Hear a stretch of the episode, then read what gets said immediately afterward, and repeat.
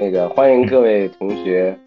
来到今天的不正经研究会。咱们今天是第三季第二十五期，这次咱们想聊聊城市平民这个话题的来源，咱们要说一下，和之前的它其实一定程度上属于看不见的系列啊，看不见第二期，咱们第一看不见系列的第一期呢，咱们讨论的话题是看不见的女性，当时就说了，咱们将来要呃聊一聊看不见的这个低收入群体，穷人。看不见的残疾人啊，咱们所以咱们今天就来聊一聊看不见的穷人。但是我们后来又想了一下呢，可能在城市里面，城市平民所谓的啊这一部分的人，其实一定程度上离我们距离很近，但是我们却又不知道，更值得去聊一聊这个事情。那嗯，首先大家每个人做一句话简单的自我介绍，也说说自己为什么嗯想参与今天的话题，好吧？Hello，Hello，大家好。我是十七一班的李琦，现在在青岛。我是一个小红书的情感博主，呃，主业是做新媒体方向的管理咨询。然后我把自己打造成了 IP，成了一个小红书的情感博主。然后之所以对这个话题感兴趣呢，是因为最近也产生了很多思考。呃，我在非洲生活过两年，然后也接触过非洲有五五个国家的最底层民众，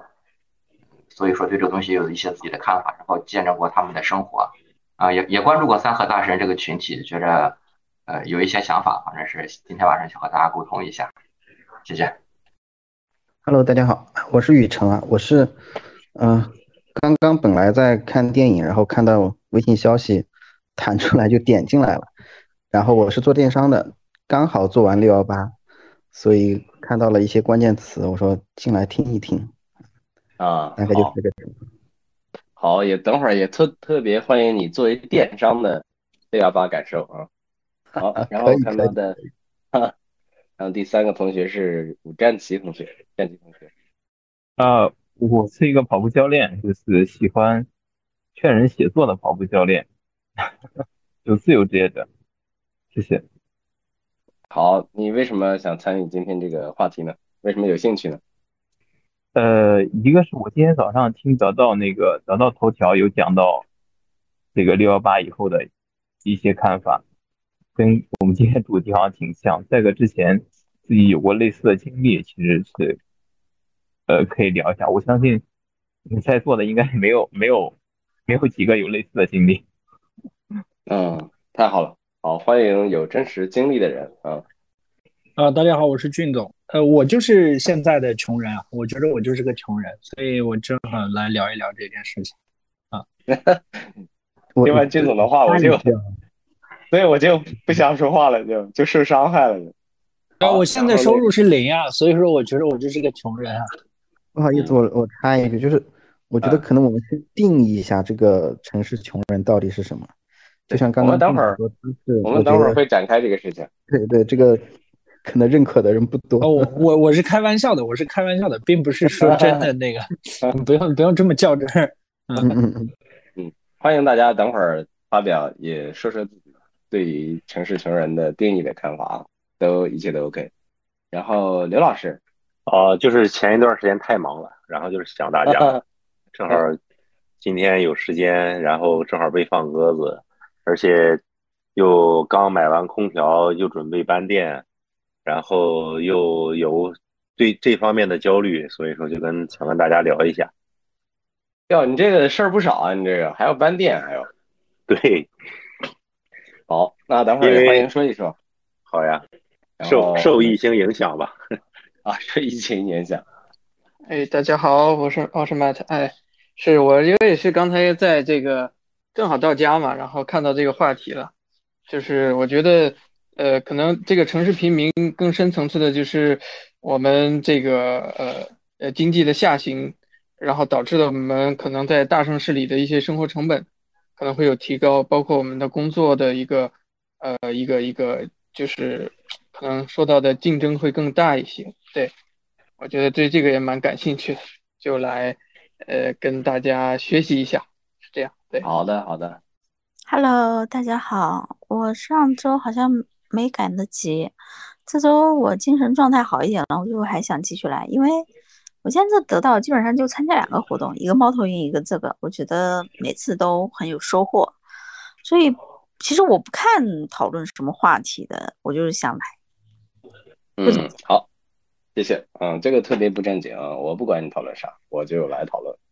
呃，大家好，我是王璐，呃，是八七六班的，目前在一家医疗企业做用户体验设计。我其实也和萧静类似，啊，就是上上周第一次参加了我们不正经研究会的讨论，我觉得非常有收获，然后对我的内心触动很大。我就是想，不管什么话题，我也进来讨论，听听大家聊什么，然后我自己可以嗯有什么样的想法，也和大家分享。谢谢。嗯，好，谢谢。哎呀，这个。也很不正经哟。最后一个，我突然看到了咱们老朋友王纯同学啊，王律师。Hello，王律，欢迎跟大家打个招呼。Hello，大家好，我是我是得到上海高研院十一期二班的王纯，我是一个律师。然后我最近是明显感觉到客户的支付能力变得比较差，案件数量多了，但是客户付款都比较不好。我是想知道，这是我行业当中所看到的问题，还是社会普遍的问题？然后想看看大家都就是 相应的穷到什么程度，嗯，就全靠同行衬托。如果大家都很穷，我就不慌了。这个是来的原因。好，欢迎王律来进行一下跨界交流啊。Hello，大家好，啊，我是十一期四班的白白，然后我是在中老年的电商行业，呃，当然因为我们不做六幺八，所以感知不是太明显。嗯，但是四月、五月看了很多行业报告，就是包括各个行业的一些同比啊、环比数字，其实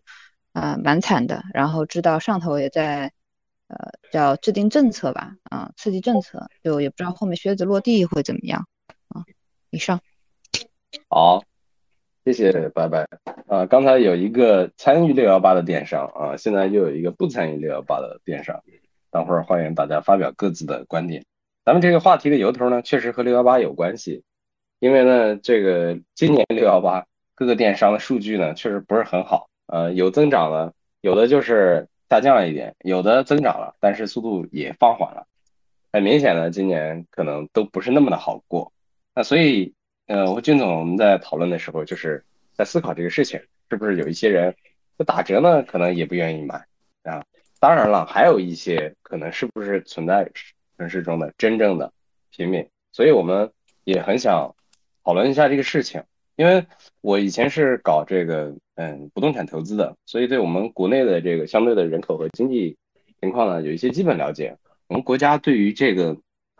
贫困户是有一个严格的数字上的划分标准的。这个划这个划分标准呢，大家不要被吓到啊，就是年人均纯收入低于六百二十七块钱。这个叫绝对贫困人口，你没听错啊，年人均纯收入低于六百二十七块钱一年，纯收入就是你的总收入刨去你的必要开支，就是你的维持基本生存的开支，剩下的那个钱。那低收入群人口呢，一年的这个纯收入呢低于一千两百块钱。呃，目前这样的人口呢，全国总共有四百万人，主要是集中在农村的，百分之九十以上都是集中在农村的，所以大家能感觉到城市里面平均收入水平还是不错的，对吧？大家还是能维持生活的，但是呢，其实城市里面的居民呢，相对来说也是感受压力，反而是更敏感、更直接的一群人。大家也是受经济波动更直接的一群人，所以呢，咱们就来探讨探讨。当然了，我也带了 三河大神的故事啊，以前因为重点研究过这个事情。当然，我们也这个欢迎刚才电商代表呃雨辰同学，对吧？雨辰同学能不能先说一说？啊，Hello Hello。其实今年呢，我基本上也没有在非常的第一线啊，我是先讲一讲我看到的一些现象吧。就从今年三月开始，其实三月份呢，就是呃整个平台有一个大促叫女王节，然后再到六幺八。那三从三月份到六月份这一段时间呢，从我看到的现象来看，其实它是有一个复苏的，因为在整个整个三月，其实所有行业我看到的数据都是同比下降。嗯，我现在是在，主要是我们的客户主要是美妆啊。三月份就是女王节的时候呢，那些 大的品牌，就比如说像呃雅诗雅诗兰黛啊、资生堂啊这些，嗯，头部头部的一些商家基本上严重的就是超过百分之五十到六十的下跌，同比去年。那么到了六幺八的时候呢，我目前看到的一些数据，基本上呃有一些略微的上涨。大概是这样子的一个情况。对，然后还有一个变化呢，我觉得 在现在看来，其实呃之前很多人说的什么消费降级啊、升级什么，那在现在其实是一个消费分级的一个状态，就是好的呢，它还是特别好。那比如说一些奢侈品，像 美妆里面有个非常高端的叫 La Prairie，就中文叫莱珀尼，来，它现在在所有商家都是大促，都是各种买一送一，甚至甚至买一送二的这种情况，它还在涨价。嗯啊，然后呢，在另外一个极端呢，就是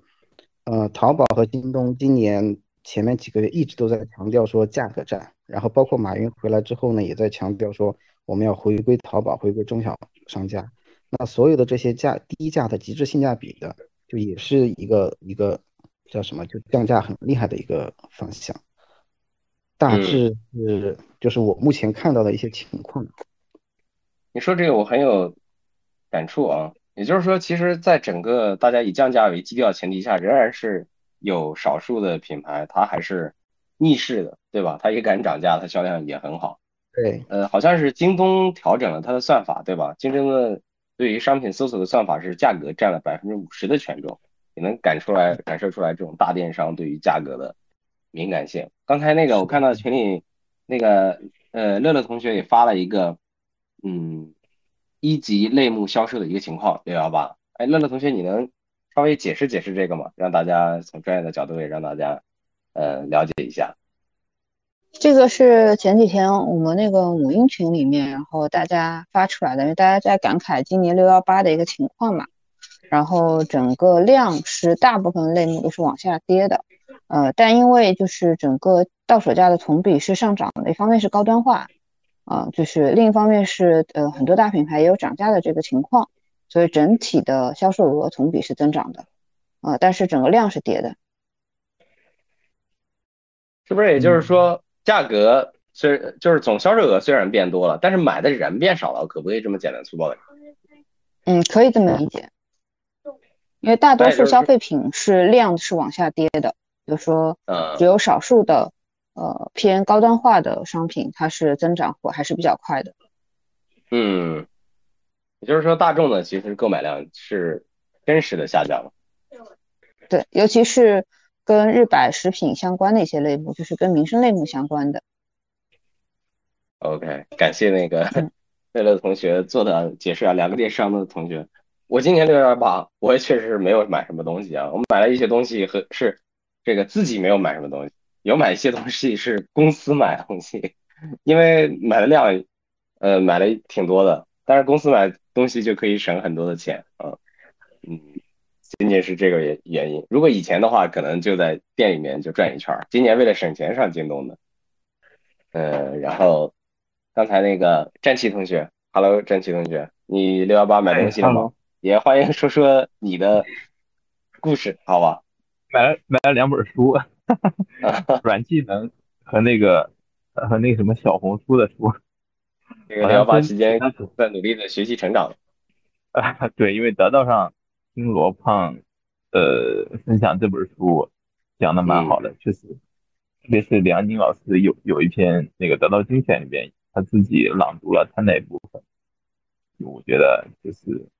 收获特别大，即使只为了这一篇，我觉得也值得买。嗯，OK。那说说你的故事好吗？哎呀，我想想，对大家可能对三和大神比较好奇，或者说比较感兴趣。我之前其实那一年时间就比较颓废嘛，因为自由职业者，然后，呃，当时我还可能还不知道三和大神，或者说没有意识到，然后就是走出来以后才听到这个东西，然后才去查了一些相关资料，哎，知道自己当时的生活状态跟三和大神挺像的，就是干一天赚个三五百块钱。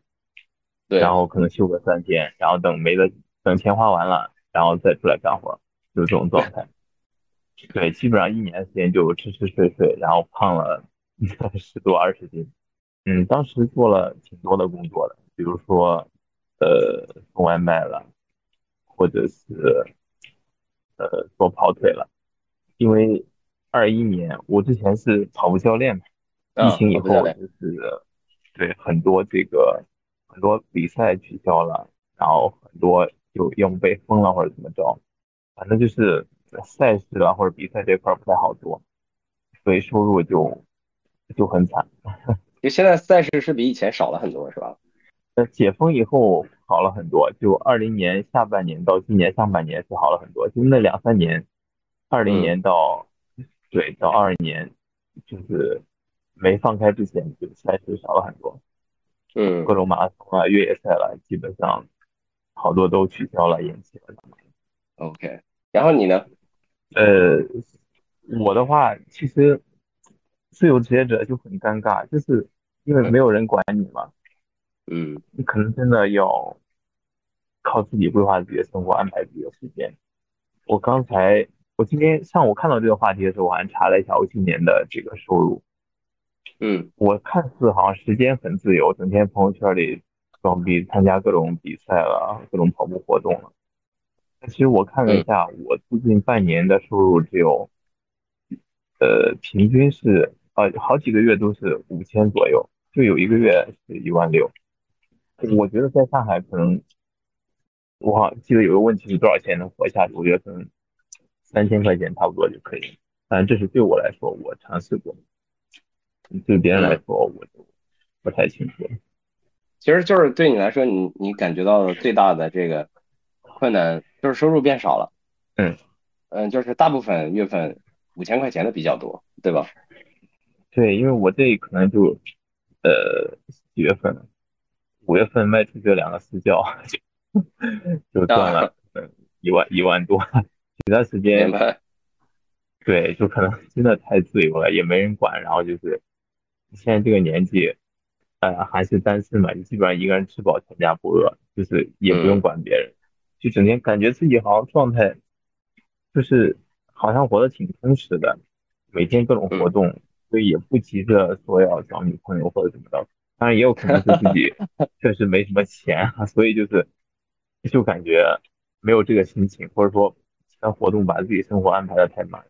我大概明白了，就虽然收入少了一些，但是日常生活还是很充实的，连找女朋友的时间都没有，对吧？对，就是我可能一周七天，我可能有八九场活动。那我想嗯问你一个问题，就是这段时间的收入是不是你近呃这多多少年以来，比如近十年以来收入最低的一段时间？呃，对，差不多，因为前几年创业做过装修公司。当时还、嗯、还算可以吧，基本上我想想，一三年、一四年的时候都能拿到月收入两三万。嗯，但这几年确实是感觉比较难，而且也因为跑步或者体育这个行业确实不太好做，只是嗯玩的想挺爽，但确实赚钱可能自己也没找到很好的这种变现的模式。再加上碰到疫情了，对不对？对疫情的话，对有些行业确实影响蛮大的。OK OK，好，那个我也是一个跑步爱好者啊，我嗯也、啊也报名参加马拉松，当然是那个混饭吃的那个，就是混完的那不跑混子，所以我对跑步教练是非常的敬佩的。那个呃，我同时也有一个很强烈的感受，就是这个以前你的收入其实还是挺不错的，但是就是这一段时间，对吧？就是很明显。嗯，就是我现在感觉我的状态就是真的有点像那种学习难民，就是我在得到上，我没上高圆圆，我在得到上买课都买了一万二，买那种两三百的两三百的那种课，就是专栏，基本上可能五万订阅以上的专栏都买了。我感觉我现在真的是，就是用学习或者用跑步来麻痹自己。而不去想一些赚钱的事儿，不去想一些真正对自己难的事儿。因为跑步对很多人可可能来说是很难，但对我来说其实已经是很简单了。你像我，可能日常跑个二十公里、三十公里对我来说都很简单。马上七月一号要去参加一个一百公里的比赛。你你这个话很超级呃，你这个话很神奇，在我听起来有一个奇妙的感受，就是。嗯我用跑步和学习来麻痹我去那呃那个我没有去重点去思考怎么赚钱这个事情。跑步这个事情对别人很难，但是对我很容易，你知道吧？有一种那个凡尔赛和那个呃，我小失落呃，混杂的感觉。不是，就我知道，我现在最重要的是要要赚钱，毕竟年纪也不小了，我八九年了，现在也三十五了。对，其实是应该把重心放到赚钱上，但是我其实把更多的时间花在跑步上，花在社交上，花在学习上。但是你学习的话，目前其实没有很好的变现途径，可能只是去卖一些课或者干嘛的。嗯，然后跑步的话，你可能就私教的话，可能一年能搞个。就一个人可能六七千，嗯，但是这种这种会员又比较呃，就是一次带一个人带不了太多，再一个可能没有太多人对这个，没有太多人觉得学跑步还要花钱，对，大家都觉得跑步这事儿对，这个人都会跑。好的，那个也特别感谢战旗同学啊，分享了一个他的真实故事，嗯，这是一个听起来像是目前的一个小困境。同时呢，也是一个非常真实的样本。战旗同学是这样子的啊，这一段时间碰到了，在疫情之后碰到了这样的小困难啊，我们也听听别的朋友啊有什么样的说法或者要分享的。那个俊总，你有有什么想想要说说的吗？你刚才那个说完那个，有人已经 要反对你了。没有，我我其实就是开个玩笑，因为我最近是就是离职了嘛，然后是呃这个。没有包装啊，我是单纯的离职了，就是自己离职了。然后现在闲着在家，今天还跑上去办那个什么灵活就业的个人社保什么的。就离开大厂之后呢，最近其实也闲着，然后发现自己其实不花多少钱也能活着。然后简简单单算了一下，发现过个十年二十年应该也还行。所以，我我突然发现，就是人不能不上班，人一旦不上班了，他就不想上班了，就是 就比较尴尬。所以，呃，今天聊就是整个六幺八期间呢，我是什么东西都没买，然后我现在就习惯于直接从呃需要什么再去京东下单就好。我觉着以后的常态低价也可能是一个，我觉着应该是未来这些电商都会考虑的事情吧。所以我我我并不。建议说非得去什么打折这件事儿，但是确确实实，咱们聊起来城市平民了，我就想起我曾经刚到北京的时候，我刚到北京的时候，我记得我住那个五百块钱一个月的呃那个隔断房，那个真的是桑拿房啊，就是呃每天热的，晚上热的我得洗四回澡才能睡着，就那种状态，就北京的桑拿天的时候。然后我当时一个月赚，呃，一个月的工资是三千来块钱，这个还不算严重的。就我觉着，哎，我三千块钱住五百块钱的房子，呃，五百块钱的这种隔断间也还合适。结果我知道旁边有一对小夫妻，然后你你想想，七个人在一个房间里啊，就是隔隔成那个样子。然后我知道旁边一对小夫妻，他们大概是。两个人加起来可能还不够三千块，然后在北京活着，当时我都震惊了。就我虽然家里不怎么富裕，但我觉得我靠，这如果我一个月就赚这么点儿，我来北京干啥？我当时就这么想的。然后我下了下了我们那个楼，然后前面有一个那个嗯，算是菜市场或者是那种大商场，里面卖东西都贼便宜的那种。你会看到旁边还会有寄住的一些一些人，他们就在北京就那样活着。然后当时我就反正整个人是比较震惊的吧。然后后来因为我从事的工作呢，又偏向于那种相对来说还算收入比较高的一个状态，所以呃，逐渐的我就嗯开始和朋友一起租房子，然后走到变成一个人自己租房子，就从来后来没有为这件事情。呃，在呃怎么说发多大的愁吧？那那个时候我就开始看不到这些东西了，所以我一直好奇的就是，你在上海应该花多少钱是能好好的活着？然后那理论上来说，我们应该赚多少钱才叫生活？这也是我今天写这个话题的时候一个思考，就是我们的生活真的需要那么多六幺八促的那些东西吗？还是？就简简单单吃个饭，呃，门口的那个小饭店吃个饭就够了。我这是我的一个一个疑问，你一会儿也听听大家怎么想吧。嗯，那那那你直接从你的角度，你可以说个值，你一个月多少钱可以生活？其实之前有个得到的同得到的学长跟我说，要税后收入到一万八我就财富自由了。然后我说我靠一万八，这不是我就得少说有六百万多万的存款。嗯，然后呃，但是现在我发现，其实如果我欲望小点儿，不就付个房租，然后顶多在一个月有个两千多，嗯，那我就看我租 什么房子了。重点还是房子的问题嘛。我唯一的感受就是那个军总挣的太多了，那个多出来的钱都可以给我了，都可以啊，开玩笑的。好，那个呃，看到雨辰、李琦也举手了哦。刚才第一个喊举手的是王璐同学，咱们陆神。谢谢质量。呃，我先不聊六幺八，先聊聊我们行业医疗行业。最近比较，其实已经延续了有一段时间了，就是医护的降薪潮。我不知道大家有没有关注到这个点？就是医生和护士都在降薪，因为国家的医保已经花的差不多，就花了很多。在疫情期间，很多医院取消了夜班费，就以前医生值一个夜班有一百块钱，有的医院小一点医院也有三十五十这样的，但是现在在逐渐减少或者是在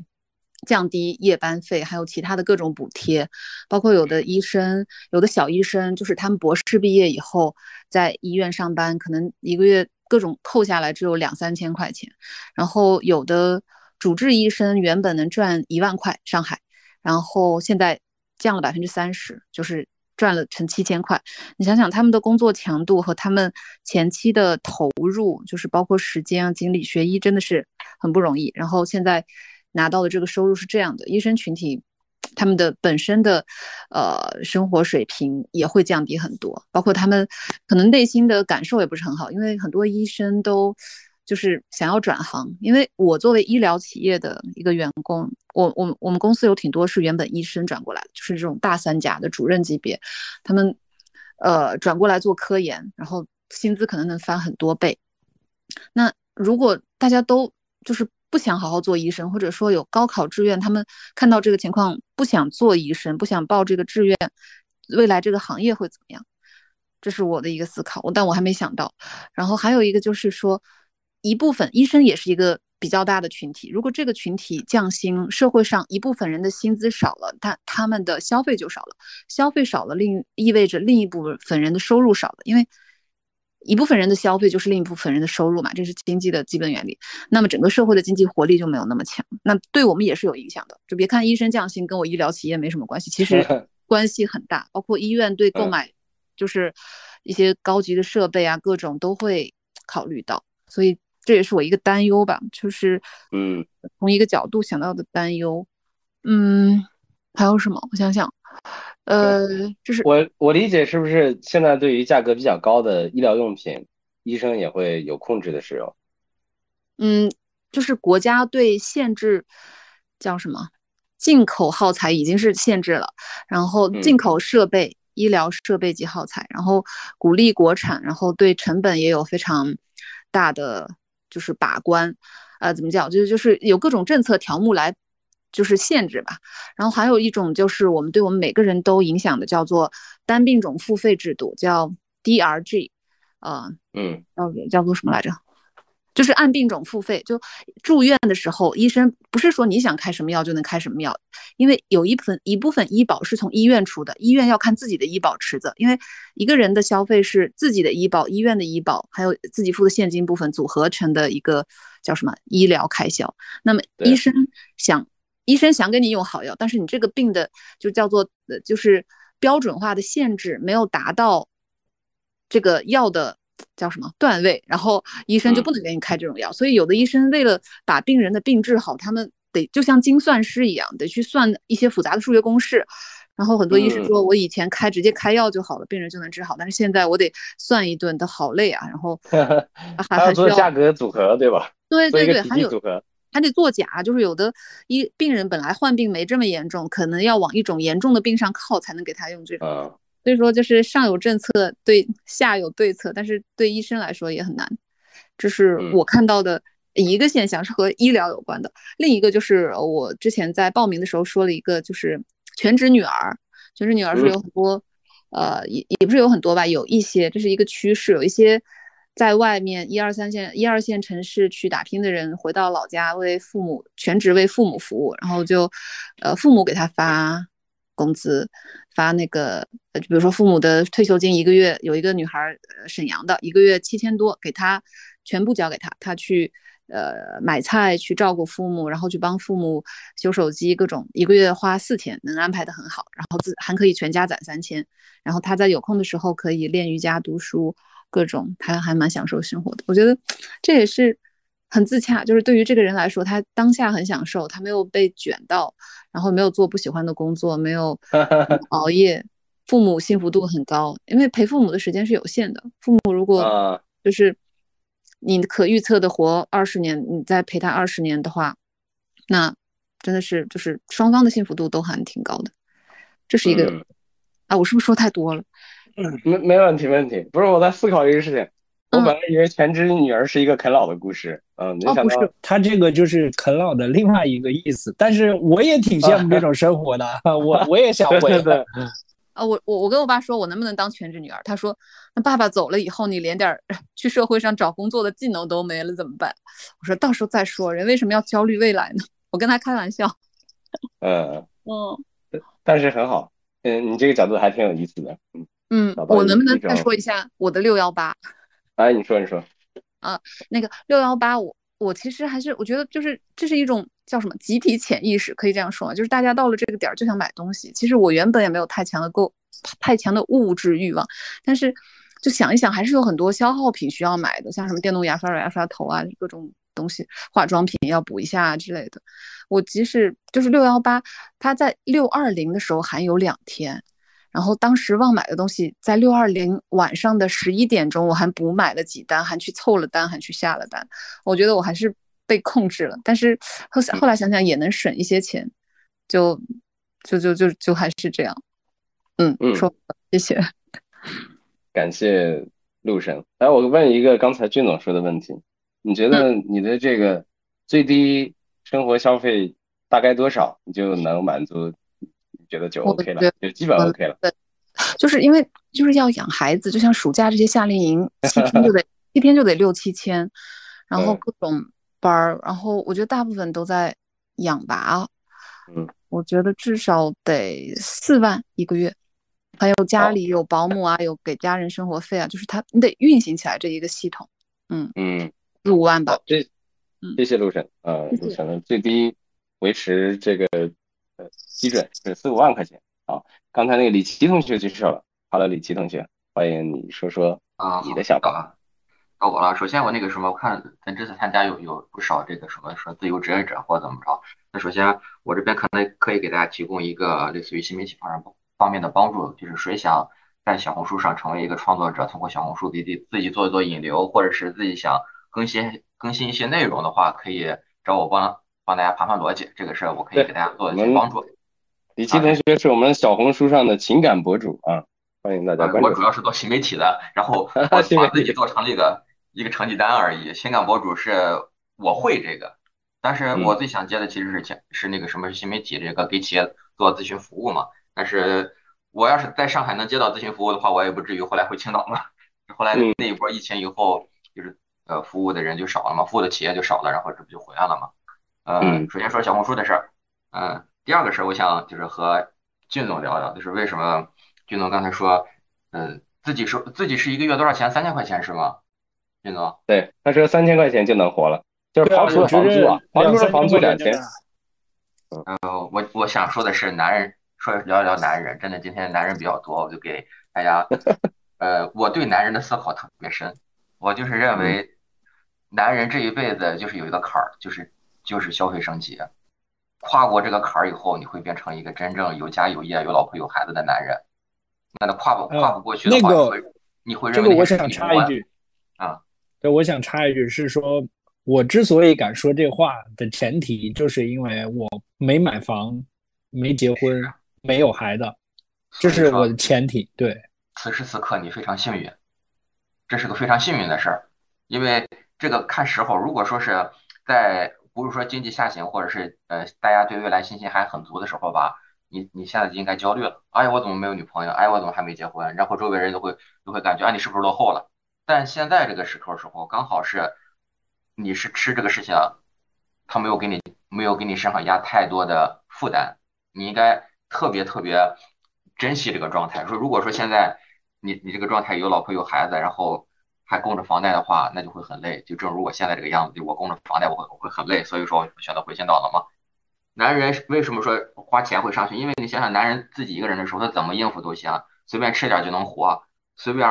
累了找个地方喝瓶啤酒，这一天也也很开心。这就是为什么很多三和大神每天干着那么那么苦、那么累的这些活儿，未来那么没有希望，但是他们依然有一个情感缓冲区，就是男人只要吃点东西、睡一觉，然后第二天又能为这个社为这个社会做贡献了。但是，一旦你有了这个家庭、有了孩子或者有了房子以后吧。特别特别，我是说，不是说买呃房贷这个事儿，就是当你有了另一半，有了男朋友，不是有了女朋友，有了孩子以后，你会发现，以前吃吃点饭就要变成吃好饭，然后以前出出去走一走就要去景区走一走，然后以前出个门自己坐火车怎么都行，现在就要变就要变成开车，因此你消费生活的档次就会逐步逐步提高，然后你会发现，哇，男人怎么这么累，怎么怎么样？其实你你不要这些东西时候。你的日子依然很轻松，三千块钱一个月，其实过得就很好。三和大神很多人一个月还花不了三千块钱。那么第三个事儿，我就说一说这个当前这个情况，就是我有个观点，现在观点就是什么？现在大家都没有信心嘛，然后未来其实也没有信心，这就相当于一朝被蛇咬，十年怕井绳。现在这个阶段，这个蛇还咬着我们没有松口呢，而且我们被这个经济下行这个蛇咬了以后，疼完了，然后还要有几年的怕，就是。对未来不是那么盲目的乐观。你想想，如果说现在是二零一五年、一六年，我们会感觉未来全是好日子，未来日子好的不得了。所以说现在可以使劲花钱，使劲造。但现在这个情况就是，如果说这一波过去了，即使这个经济危机过去了，你也知道，哎呀，应该多存点钱，房子不敢随便买，然后不要给自己背上太多的负担。这就是怕十年怕井绳那个情况。然后说，我基本上就这这三个观点。好，谢谢，特别感谢李奇同学。李奇同学是我心里面这个思路、观点、想法、创意都极其多的一个人啊，脑洞比较多。把这事儿掰扯掰扯，那个他估计又能想出很多的新花样来。但是同时也说这也是一个观点之一啊。谢谢那个李奇同学，然后请雨辰同学开麦。雨辰同学，刚才您举手了对吧？啊，我刚刚就是想补充一下，那个说到在上海最低多少钱能够活下去？去年我有差不多半年时间没有上班，就自己待在家里。那我也看了一下我账单啊，就是除去房租，就是自己一个人的情况下，就是没有没有老婆孩子、没有家庭的这个开支，就一个人在上海。我看我过去的账那段时间的账单，基本上是在两千块钱以内，然后不算房租。那房租的话。最近我有一些朋友在去看一些房子，就是外环外，如果比较远那种单间啊，我看就是价格两千左右的也有，那基本上也就是四五千的一个水平啊。我就是说一下这个，看来是没娃没房贷，是不是？对，是的，这个是前提。嗯，果然是感受到了。好，谢谢雨辰同学。那个肖静同学，你可以继续发言了。嗯，上个月吧。有一个人主动来咨询我，我因为我现在在友邦嘛，他说他想买保险，好，我就很远很远去他家，结果了解到他月薪只有三千块钱，然后我给他的建议就是什么保险都不要买，最多买个互惠保，什么都不要买，你就好好过好自己的生活就好了。但是他是因为有抑郁症嘛，他之前可能有个六千块，他跟我年龄差不多，啊，比我大一岁，对比我大一岁。呃，所以我是见到过很多的，我也在自己开公司的时候见到过那种妈妈特别想给小孩子报班，老公不给钱，妈妈哭得稀里哗啦的，就为了几千块钱。所以我是很恐惧手心向上的生活，就无论如何我都要自己呃赚钱，就哪怕是生小孩的时候，我都要自己能赚到钱。所以其实我也是有过高呃巅峰和低谷的，我低谷就是呃。现金流全部买了房子之后，然后又跟合伙人打官司，我也突然一下就变成平民了。嗯，也是过过得很苦的生活的，就是好的好的，巅峰和低谷都有嘛，所以差不多就分享完了。所以现在就是比较呃开心和舒心，也不太会问说什么，呃，不能结婚怎么办？不能生小孩怎么办？就觉得平平淡淡的过就可以了。好，谢谢肖静同学。然后我也想补充一个数字啊，补充我刚才这个为了把我们的这个数据充实一下，我专门调研了调了一下那个万德数据库的数据，呃，给大家反映一个数据，让大家自我评估一下。好多人觉得自己啊用城市平民来描述自己，呃，我们从一从这个一三年到二一年的数据看起来，只要年收入年可支配收入啊达到十万两千五百九十六块钱啊可支配收入，也就是说月均一万块钱大概呃九千块钱左右，你就进入了城镇里面百分之二十的那一部分高收入群体，啊没听错啊，每个月有一万块钱的可支配收入就进入了高收入群体啊。呃，所以大家可以呃评估一下，一个月达到五千块钱呢，那就达到了中等偏上的收入群体啊。至少目前为止啊，我刚才感受了一下，还没有听到真正的这个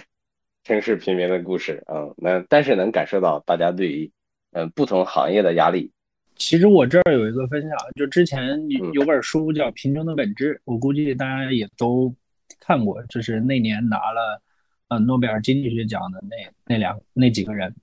然后他其实书里面提到一个点，我觉得挺有意思的，就是你现在假设不工作了，你能不能交两个月的房租？这个其实是你真正贫穷不贫穷的一个分水岭。如果你掉进了你交不起两个月的房租，那么说白了，你就在贫穷陷阱之内，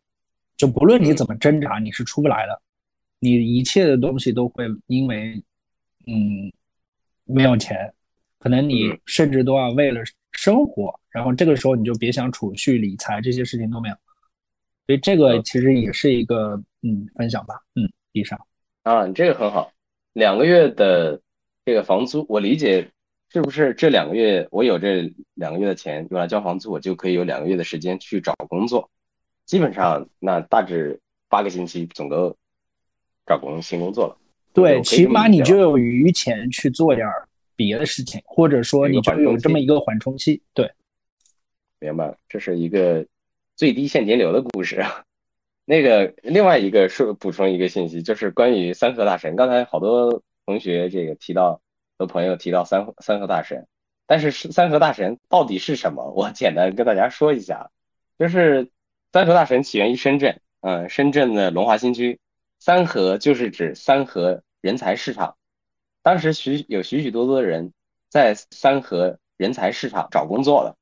然后大概在二零一八年的时候，这个日本的 NHK 他当时拍摄了一个纪录片，叫《三河人才市场：中国日结一千五百日日元的年轻人们》。呃，这个纪录片，然后后来就火了。火了以后呢，这个三河人才市场里面的废物年轻人们的故事，大家就都知道了。就是普遍呢，呃，如果做一个画像的话，就是这样的：最底层的一群日结工，干一天歇三天啊。我说一下生活标准啊，大家可以，大家刚才有人提到自己生活最艰苦的时候，大家可以感受一下：一顿饭吃四块钱的面，抽五毛钱一根的红双喜，睡一晚上不超过十块钱，在网吧啊。呃，但是呢，三个大神这个事情呢出来以后，也也导致深圳做了一个动作，就是这个。电人呃，这个纪录片走红了。深圳后来整肃城市形象，把很多的山河三个大神都安置了，就是劝返的劝返，清查的清查。嗯，这些大神的典型特点呢是，比如我工作一天，我的日结工资我就可以撑我三天，那我这三天接下来就不工作了啊。所以基本上，呃，如果一天能结到五十块钱啊，我就可以三天不用工作了啊。大量的这样的年轻人，嗯，结果呢？后来三河呢就很难找到这些大神们的踪影了啊！大家都以为他消失了，其实没有消失。也就是在今年四五月份的时候，有记者把这个事情重新调查了一下，原来这些人已经重新到了这个群租房里面，然后做什么呢？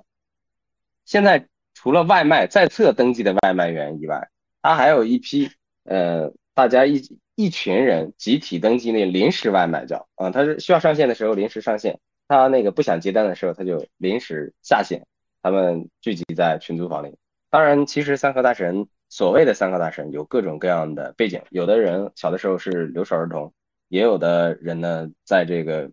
发展的过程中呢连续掉到坑里去，呃，有的时候呃这个人生是有很多很奇怪的事情的。如果有的人运气足够好，那一定有许多人运气就足够差，确实是最后嗯导致有一类人变成了这样的呃一种生活方式啊。我我觉得一定程度上从我的角度。嗯，我不敢评价这样的生活方式，我也不敢说这样的方生活方式，就像很多人说的，定义为不好的或者是不上进的。嗯，我想每种生活方式可能自有其道理和原因吧，但是确确实实存在这样的一群人的。啊，补充一个小插曲，哎，我看到那个晶晶总，嗯，和海哥都来了，然后我们的老嘉宾，那个晶晶总，我们今天晚上讨论的是城市平民话题，你有什么想要说的吗？也可以说说自己六幺八有没有消费之类的，任何。六六幺八我没有消费啊。嗯，就是老板不消费，嗯，对，就是啥也没买。嗯嗯，但是我觉得可能我们这这群人可能离什么两个月房租还有点距离吧。对，但是最近也是因为我的就是公司可能到一定的阶段了吧，然后所以。就是我也会进入另外一个，怎么说呢？是跟公司一起成长的一个另外一个阶段。就是最近会有人去劝我去买爱马仕。嗯，对，其实队伍大了，队伍大了，level 要提升了。就是我，其实我对这个这个这个奢侈品也没有特别多的感觉，就是哎，觉得这个东西还挺好看的，我可能会买。对，但是一些那个大 logo 和那些大经典花这种东西，我就我可能呃不太来来不了，就是不在我的审美点上。对，那个但是爱马仕这个东西吧，它不是用来，就跟我原来的购买习惯不太一样。嗯，对，他就是进入了另外一种这个消费的这个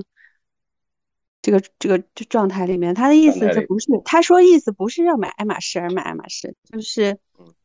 这些我这这些人，他们我估计他，我觉得他们的点是在于，就是哎，你买了爱马仕，我们才能去买 LV，然后我们才能去买迪奥，然后我们才能就，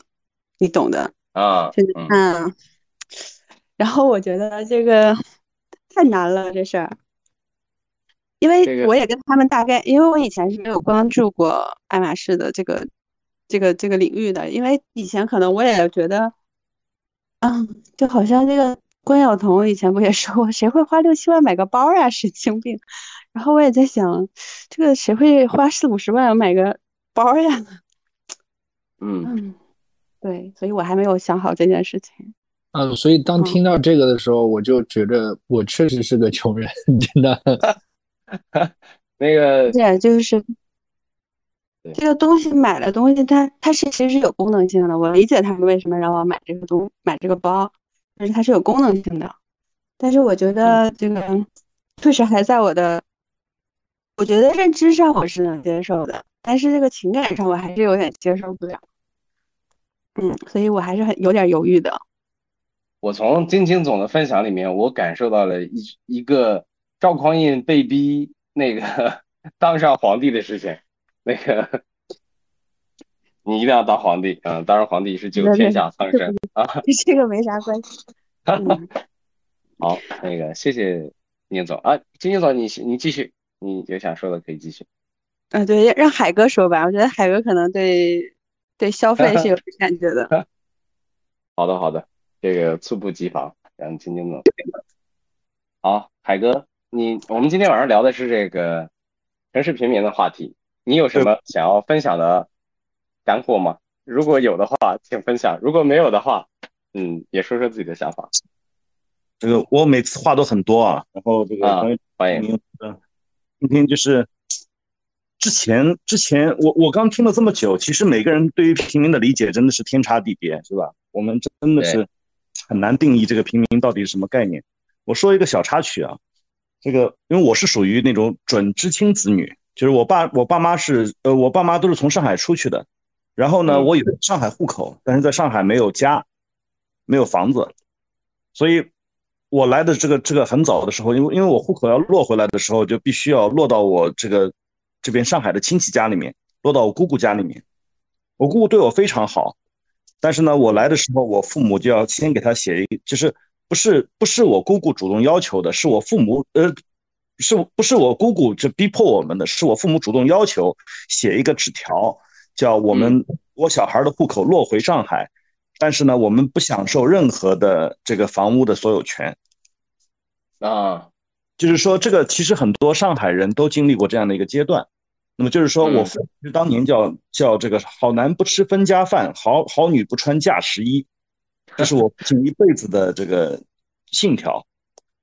所以呢，我父我父母在我外就我父我父亲在我在在我爷爷奶奶去世的时候。我我母亲在我外公外婆去世的时候，基本上都是没有拿到什么遗产的。就是说，比如我我在上海有房子，然后我父母是写条说，这么多年因为没有在父母身边尽孝，所以说呢，我们放弃所有的就是遗产的这个所遗产的继承权。哇，你的爸妈写放弃继承权是吧？对我我妈妈稍微一点点吧，几万块钱的样子。我外公也很节俭，嗯，然后他是个老知识分子。嗯，然后，然后那个什么，因为呃这里面好多故事啊，就不说了。那么，然后我我我父亲呢，就我们在上海没有房子。然后我当时刚刚到上海来的时候，那个时候在中石油工作。现在想起来，两千零四年，每个月薪水两千一百块钱，在那个时候其实算还可以的。对，两千对，呃，两千零四年左右吧。然后。我印象很深，那个时候，这个因为我在青岛，好歹还住着还不错的房子，我我爸妈做的也不错，也也是管理大企业的。结果到这边来以后，我我外我那个姑姑住在那个石石库门房子里面，就是我我爷爷奶奶留下来的，就在新天地的斜对面，黄黄黄陂南路淡水路那个位置。嗯，到那还留了几栋石库门的房子，他们在里面有小小的一间，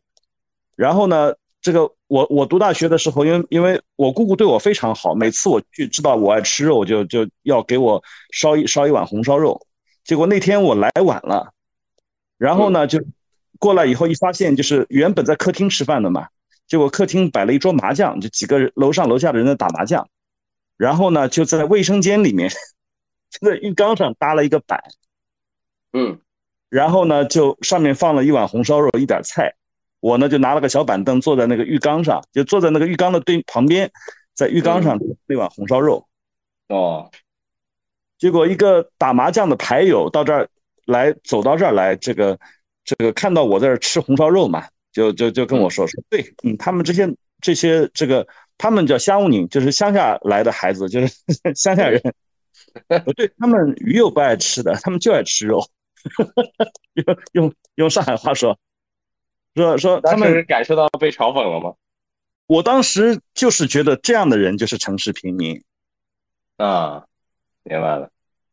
就是其实我姑姑姑父是是西安交大毕业的，是也是高高级知识分子，也是 这个。但是他们教是生活的这个圈子呢，就是在上海的最市中心的最底层的人。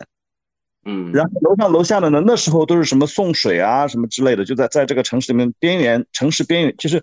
活在上海市中心，但是生活在经济圈的边缘，就是干一点这样零零碎碎的什么什么这些人，我也不知道为什么我姑姑父他们的这种就这么不挑啊，就是就他们是高知，但是他们不会在这样的状态上，呃，有有什么这种挑剔，所以我当时一直觉得就是这这一类人是属于城市边缘人，但是他们其实他们的好处是什么呢？他们没有贷款，没有压力。然后他们呢，就真的是因为房子是自己的，哪怕很小，就是一个小亭子间。呃，所谓亭子间，就是比如二楼和三楼之间。我我娘娘那个是正房，然后呢，那那些人都是生活在，你知道那个那个石库门的房子是在一楼和二楼之间，还有个小夹层，就类似于像储物间一样的，稍微大一点的储物间，在这个里面也也住着一家人，就是基本上，比如说有有有可能是一家三一家三代人住在，比如说。二十个平方的房子里面就这样，嗯，所以我当时我一直理解这样的人就是城市平民，可能我理解的这个下限也是，就是在那个在那个时候我理解的城市这个平民的下限也就是这个样子了。OK，然后呢，我就作为一个这个这个叫知青子女，就是重新想回到上海来安家，重新想到上海来去，这个有就是有有自己的生活等等这些。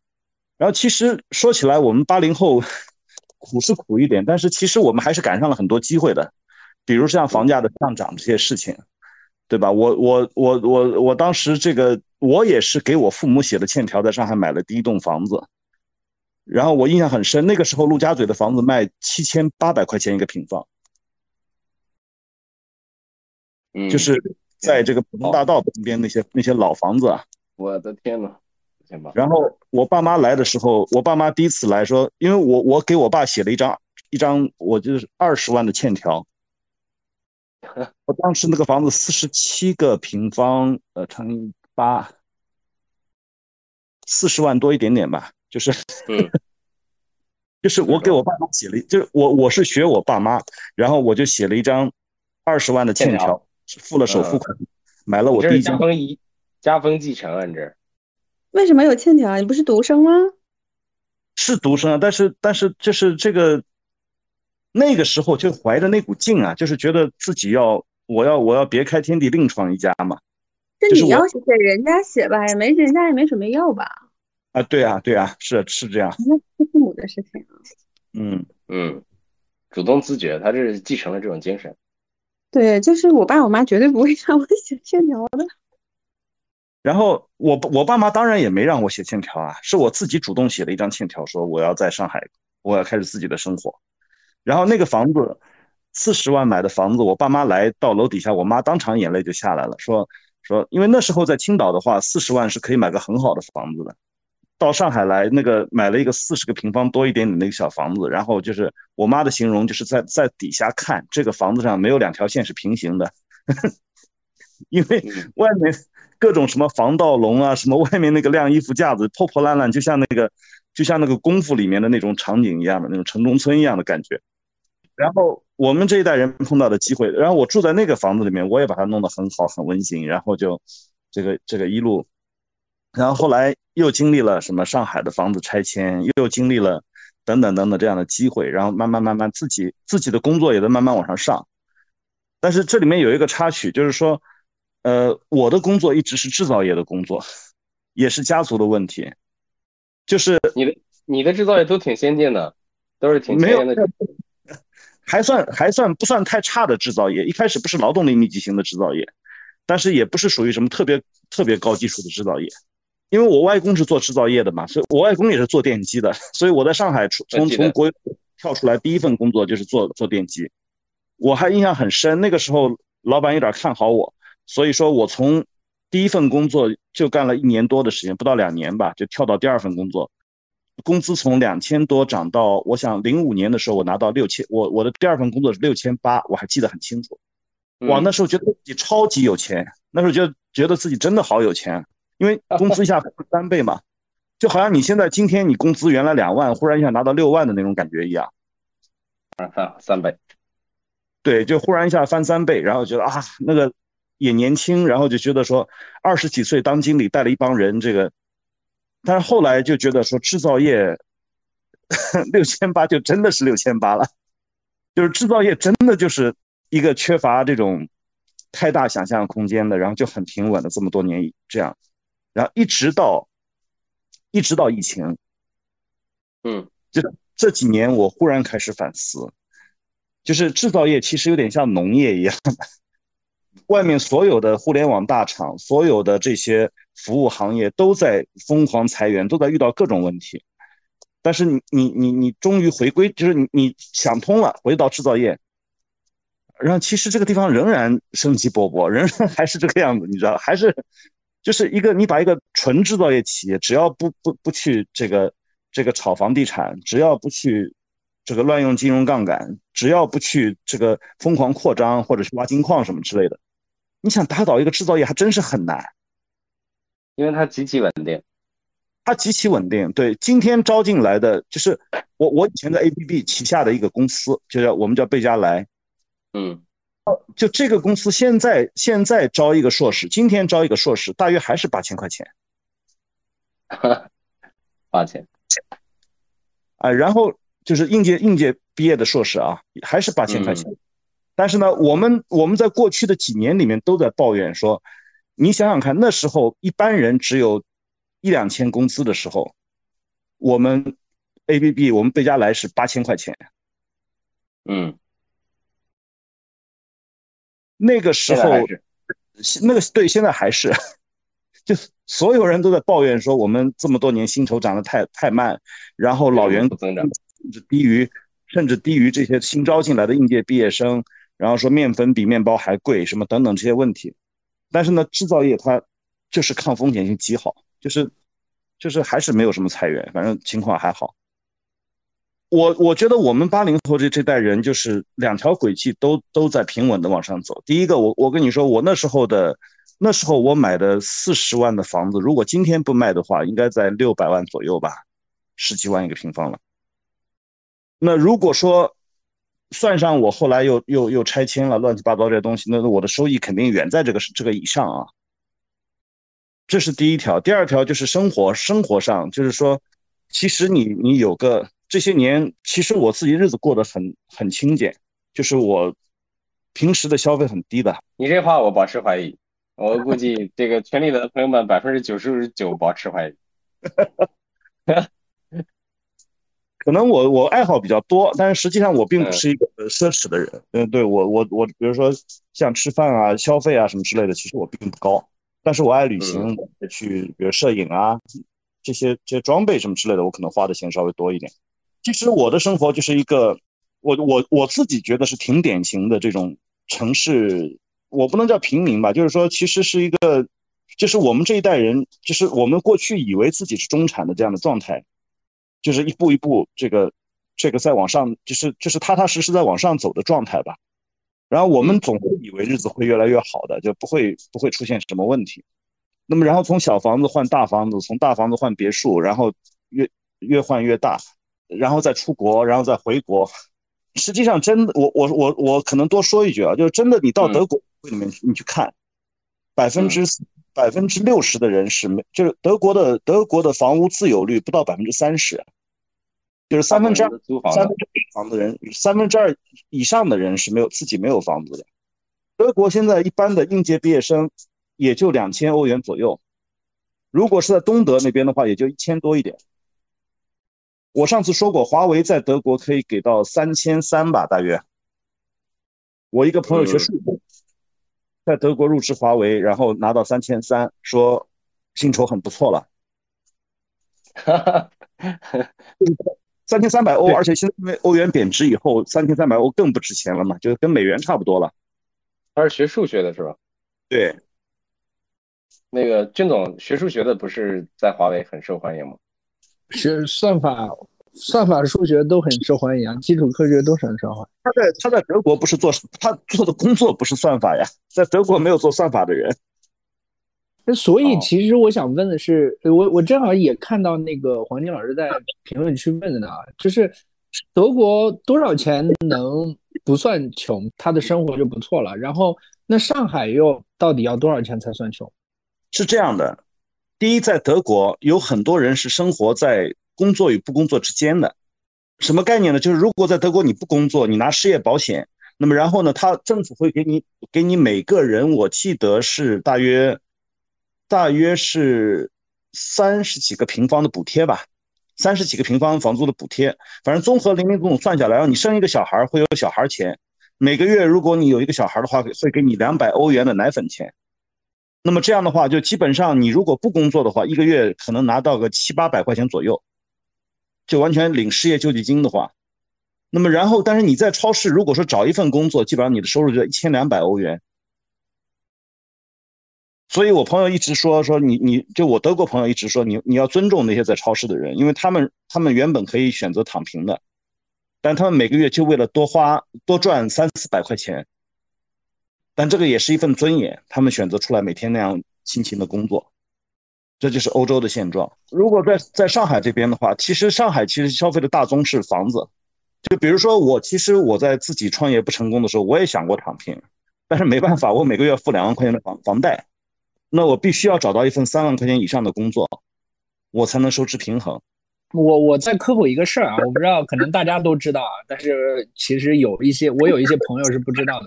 就是如果你公司开你的话，给你 N 加一，那个 N 它是有上限的，然后它的上限是你所在城市的平均薪资乘以三。那如果是这个样子的话，其实上海好像我记得也就一万块钱左右，就是它的平均薪资，也就是你的 N 上限是三万，三万多，也就是这个样子。也就是说，整个上海可能有赚的高的啊，可能也有赚的低的，但是大家拉起来也就一一万多块钱的工资，一万能活得好了，差不多了吧？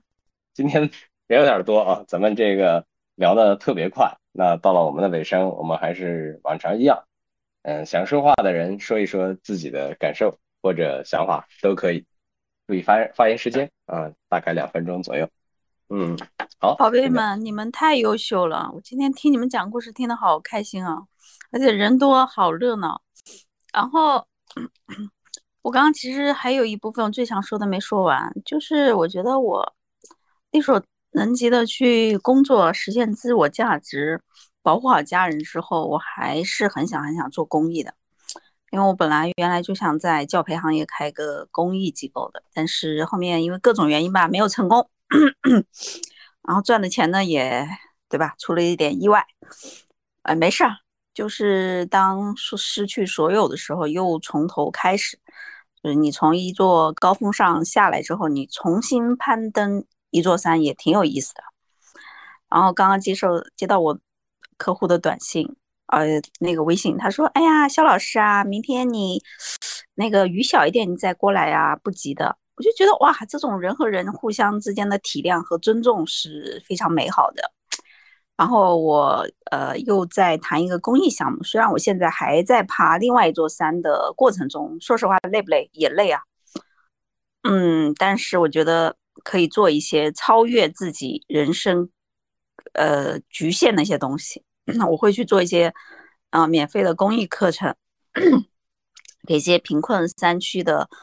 孩子，然后也会去呃看看能不能有什么资源能够给到他们，或者是说，呃，我我认识的人，我的客户什么的，我就会觉得很爱自己，觉得自己是一个很有价值的人。比如说去年四五六关起来，啊，我我在市中心嘛。我们我们这个小区都是有钱人，超级超级超级有钱。然后呃，我帮他们团，就是我带着一群人去帮大家团又好又有有有相对性价比很高的食物。我突然一下觉得我这十几年在上海没白混，我居然把一群上海的大佬伺候的那么好，他们都很喜欢我。所以我觉得要做一些，do something。Bigger than yourself, some like that，我就这个怎么怎么翻译我都不不知道，就是做一些比自己这个世界超越自己世界的一些事情，你会更爱自己。当你更爱自己的时候，你做任何事情都很都很容易成功，都容易运气很好。好，我我说完了，谢谢大家。好，谢谢肖静同学。咱们第二个举手的是马腾同学。哎呦，我是第二个。对，是这样，就是，啊，对我刚刚听了大家分享，也受益很多啊。就是我觉得这期主题是讲一个我们就是这个，呃，就是贫穷啊，因为我觉得每个人的贫对贫穷的定义阶段啊都不太一样，那这个是很很可以理解的，对吧？嗯，就是我觉得，呃。我随便说一下吧，因为我确实这一期也没有准备。但听了大家讲呢，我觉得就是有一些，就是呃，有一些贫穷感，或者说一些这种呃需求啊，它都是相对呃比较出来的。因为上海呃一线城市，它也是一个物欲非常丰富的一个一个一个城市一个社会。那么大家肯定会呃时不时的去跟别人进行一个比较，然后从而 提高了自己的一个需求的一个标准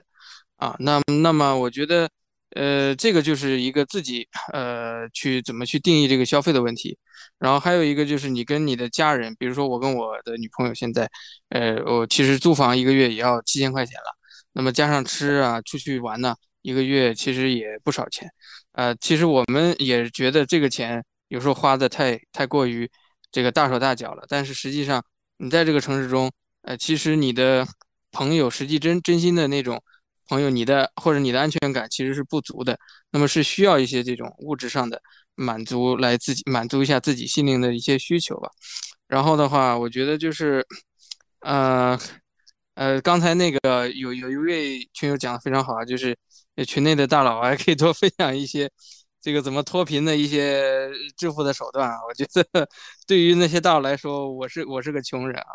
对，是这样，对。然后最后的话，我还讲一个讲一个我我因为我平时也做一点投资啊，炒股什么的。然后我认识的一个人呢，他是呃在上呃毕业复旦的上了一年，然后他他就不上了。他就休学，呃，相当于就就是应该是不上了，就是那个辍学了，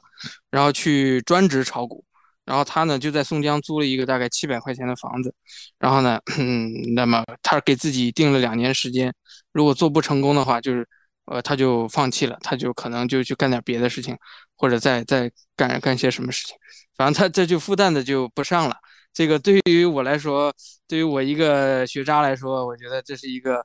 呃，很很很不可理解的一件事情。呃，这是更不可理解是他家人居然同意了他的决定。然后呢，他呢，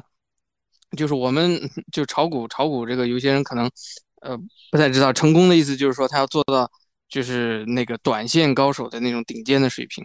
啊。就比如说大家可能有些认识的一些什么炒股养家呀这种这种级别的。呃，当然了，我我我我觉得就是最终我总结一下，就是说，其实我们在上海，呃，无论你是什么样的一个呃一一一个阶段啊，你拿了多少钱的薪水，住住了再破烂的房子，只要你你来这儿，你是为了更高的一些追求，那么我觉得就这些人就应该被尊重，也应该被大家看到。然后呢，呃，他那他们其实。来上海呢，也是有赌的成分，可能他认同，也可能他啊还还不理不知道自己现在的处境，但是我觉得，呃，总归他们是有梦想的一群人吧，啊，其实我也是这其中的一份子，对，那至于说结果，其实我觉得我们，呃，其实不必要太去在意，因为实际上这这也其实最终也是一个概率的问题，啊，只要你你去拼尽全力去做，那结果是什么样，其实有时候也不由你决定，对吧？就是因为，呃，你可能只是只有百分之一的概率，你你你你上去了，但是，呃，但是每个人所所付出的努力可能都是差不多的啊，只是可能那一个人可能更幸运一点。我觉得就是 在这样的一个时代中，呃，就刚才最后讲一下，可能我有点啰嗦，有一个八零后的一个一个群友，他呢就是赶上了这个这波中国改革开放时代的红利，那么他每一步可能相对来说。呃，就比较顺一些。那么可能我们呃这个九零后啊，甚至零零后啊，以后可能面对的呃不确定的风险可能更多一些。那么，但是呢，我觉得就是说，呃，还是 我我觉得对对这些人吧，就是我我们只能我只能抱有一种呃，就是观观观望的态度，因为我还没有那个实力达到去帮助他们。对，就是，但是我我我我我是比较尊重。每一个这个就是，呃，来到大城市去逐梦的这些年轻人，对，是这样，对，嗯，好，好，谢谢马东同学，嗯，我听到了，尊重每一个到大城市逐梦的年轻人，谢谢。然后咱们第三个举手的是李琦老师，Hello。什么？大家说了那么多奋斗，就呃，给大家打了很多热血，或者是怎样？我今天我说一点玄学的东西啊，就是我我我会用很多的比喻来说这个事儿，比如说我会认为。老天给每个人手里都分了一把，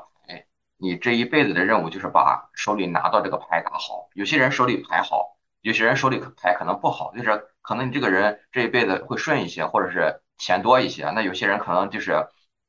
牌就是要要难打一些，或者是你想，呃，你想你想走个头客或者怎么着的话就走不到嘛，你走不了头客可以抓拉客嘛。然后继而我想到最近一件事儿，这件事儿什么是我服务我服务的一个什么？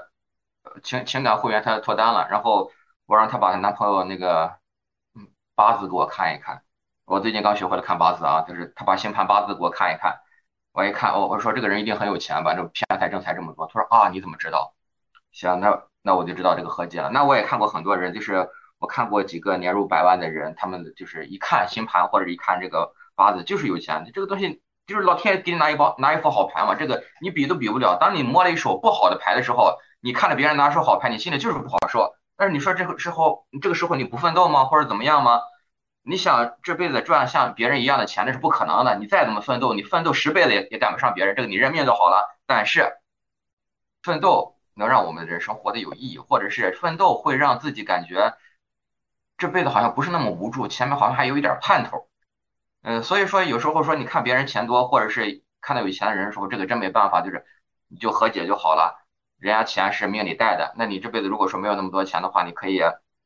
你可以稍微努力一点，可能就是活得稍微舒服一点。但是想赚取像别人一样的财富，那是那就是不可能的。我按照我的学识或者我的认识，那就是不可能。就不要放的无妄之财了。即使你赚到了，也会也会失去。那这个什么说，这个努力和奋斗或者积极乐观的心态像什么？就跟吃感冒药一样，你感冒了就是七天就得好。你吃药的话，可能整个过程会稍微舒服一点。那你奋斗的话，你可能心里会觉得心安理得或者合理一点。我来这一辈子，我我没有我。我没有特别特别的，就是颓废。我奋斗了，我努力，可是我还是没有这么赚到钱。到自己老那一刻，觉得啊呀，不枉此生，我这辈子可以了。老天爷就是没给我那么多钱，那我也努力过了，我也尝试过了。好，和解了，死掉算了。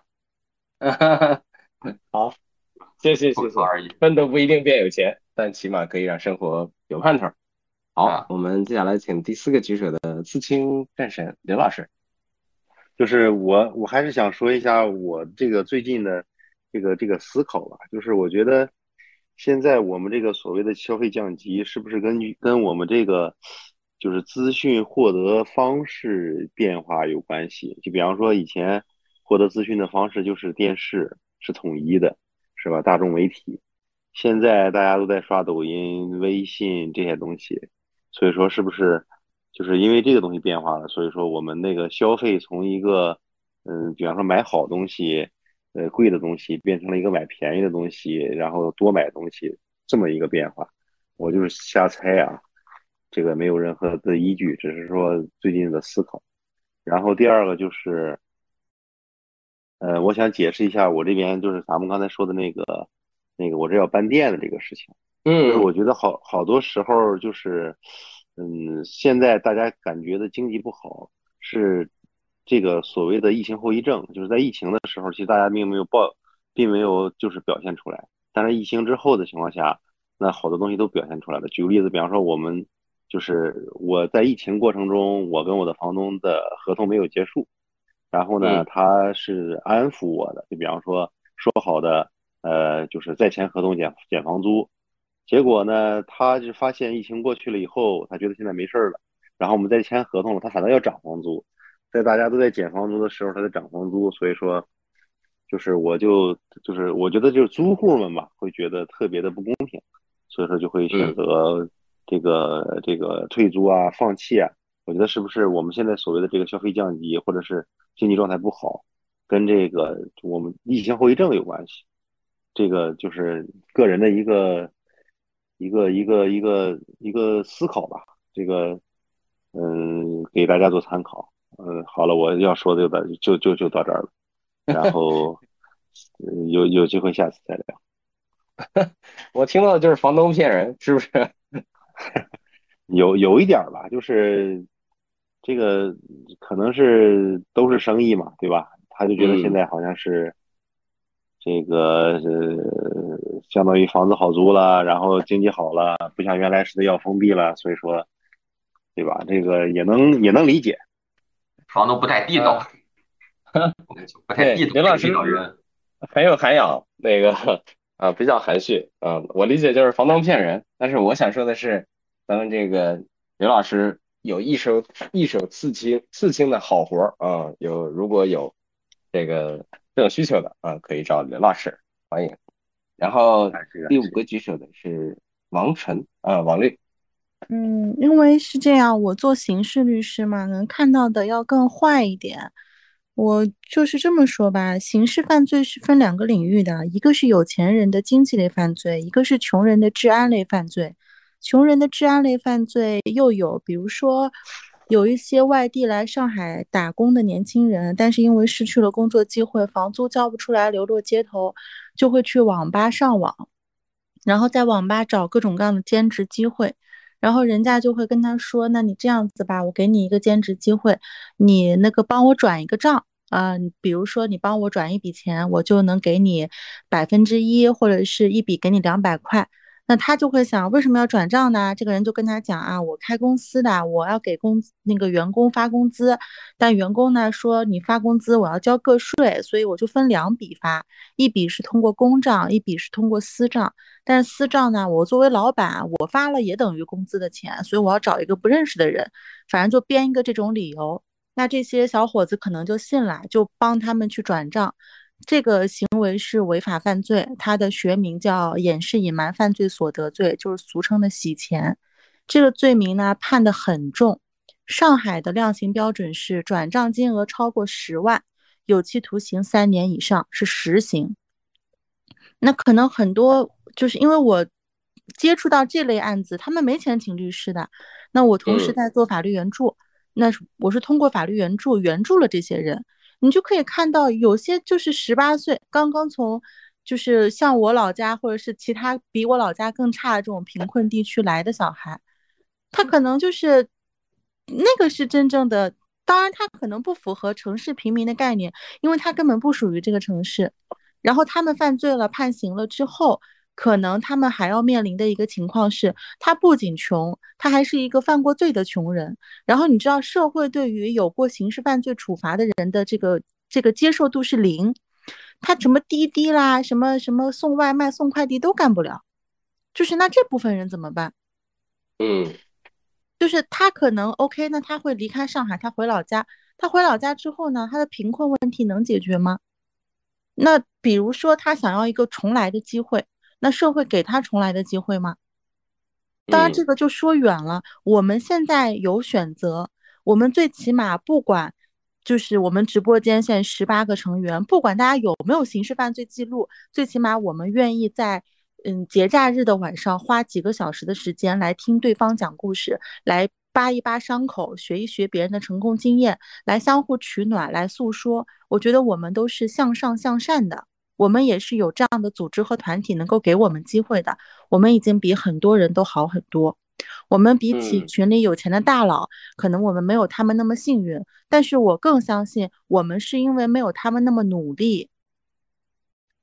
依靠，嗯，我刚刚听有一个大哥说什么算命啊，我我还挺信这个的。但是我从小运气就特别好，我的八字也特别好。但是我讲实话，我付出的努力也不比别人少。有句老话怎么说？一命二运三风水，四积德五读书。真正的风水是在自己身上。我们既然知道自己是平民，我们既然也都吃过苦，我们也希望像大佬一样有好的生活，那诉完苦了就干呗。嗯，特别好。最后升华一下，OK，结束。好，谢谢谢王律。刑事律师给的大家带来不一样的点啊，还普及了一下犯罪的类型啊，普普及了一些专业知识，还举了两个例子啊，还给大家鼓励加油啊，也欢迎大家关注这个，如果想要学习刑法知识，请欢迎关注王律的抖音号啊，王律是这个大 V 在我心里。好，第六个举手的是晶晶老师，Hello，晶晶老师，请开麦。哎，Hello，我。我应该不算不算什么，就是不算成功啊。就是其实我们公司应该算是只是完成了零到一的动作，然后下一步可能要做一到，然后做很多复制性的动作嘛，要规做规模化的动作。所以我们公司也在一个比较关键的一个时期。其实像呃像郭郭总啊，然后还有俊俊啊，他们都是还有呃海哥，你们都是非常。其实我们就是你们，你们相当于是看着我们公司一路走来的，就是我们公司从没有到有，然后到慢慢长大这个过程，其实你们应应该都是大概都是知道我们公司是怎么一点点走过来的。从去年我们都知道特别厉害，从去年疫情，然 后就我们刚开业，然后上海就 封了，然后我们二月份开业的，去年三月份就封了，然后我们公司就凉了三个月，然后又重新要重新启动，其实。对，但是我也没有料到它会增长很快，可能会跟就是刚刚那个王纯，哎，是王纯吧？那个刑事律师说的，就是确实跟疫情也是有关系的，然后就我们公司也借着，就确实有很多人对我们公司的需求可能越来，就是对我们的赛道的需求越来越多，再加上我们，因为我们这些年也积累了非常多的这个本赛道的一些经验和商业模式，所以我们可能会比其他的同行会转化做得更好，所以我们的商业商业在利润上面或者说收益上面应该做的还算行业里算的做的比较好的。嗯，对，然后我们不仅自己活得还挺好，同行也挺嫉妒我们的，然后总是来搞 我们。对，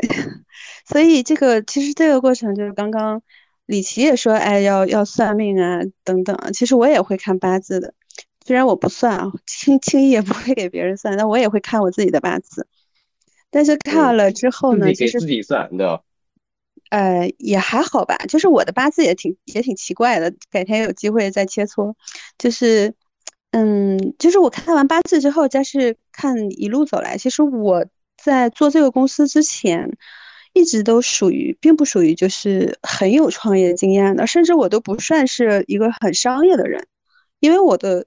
前就前几十年都是在政府系统，嗯，我是公安系统出来的。对，所以我的思维模式，然后我的这个商业就是能力啊，就能力象限也都属于这种政府体系体制内的，所以就你要到商业这个板块来，首先你要当你要搭建商业思维，你要搭建你的商业能力，然后你还要去拓展你的商业的人际关系，其实是有挑战，我觉得对我的挑战是非常大，我自己都能感觉到我内心的。各种的折磨，尤其是创业之后，每天都很都很焦都很焦虑，因为这个生死不是关于我个人的生死，是关于生死公司的生死。对，哪怕首先我觉得第一就是肯定你要你要创业嘛，你肯定要有钱。这个钱就是要么是你爸妈，要么你朋友，就要么自己本身你就有这个已经做了一些原始积累了。那个原始积累有可能是你的。你的储蓄有可能是你借来的钱，但但但是我不不建议大家去借钱去干这种事情，因为它也有赌博的成分在里面的。对，嗯，所以这个原始积累这件事情是非常重要的。我从来都不奢望任何人能给我们，能给我钱去说能给我什么天使投资、种子轮啊什么的，从来都没有想过这些事儿，因为我觉得这事儿不太靠谱。对，就是我自己都还没有把商业模式搞清楚，就天使轮或者是种子，凭什么相信我能干这件事情？对，所以我觉得天使这件事情，在我之前是没有没有考虑过的，然后现在，嗯，也不太想考虑这件事情，因为公司可能在流水上是还能自自己搞定自己的，所以去去融也没有什么特别多的意义。对，而且我们很难规模化，就我们这个公司的状态，就这个行业也很难规模化。对，所以对资金的要求，就我觉得在一定是自己先把钱先存好，然后该创业你是要开多大的店，你一定要有有规划。然后我觉得我做对的比较做做的对的一件事啊，就是我们能在疫情间活下来，一个非常对的一件事情，就是对成本控制的非常的严格。人工成本的控制，还有房租成本的控制，还有各种运运营营销成本的控制，我们控制的非常严格。就是有多少钱干多大事儿，就不要。我现在的标准就是未来十八个月，如果我们没有任何收入，你们的公司还活不活得下去？就能活十八个月的这件事情，我觉得是我从得到，呃，忘了谁讲的课了，就反正一定要有这个这个资金的积累。嗯，对。然后我觉得，这剩下的可能做的比较，但因为我们行业不同嘛，就是我对行业的这个，就是还有一个就是千万不要做你不擅长的事情，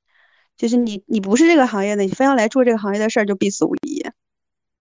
对，就很多我们行业也是有很多人是不是我们行业的人，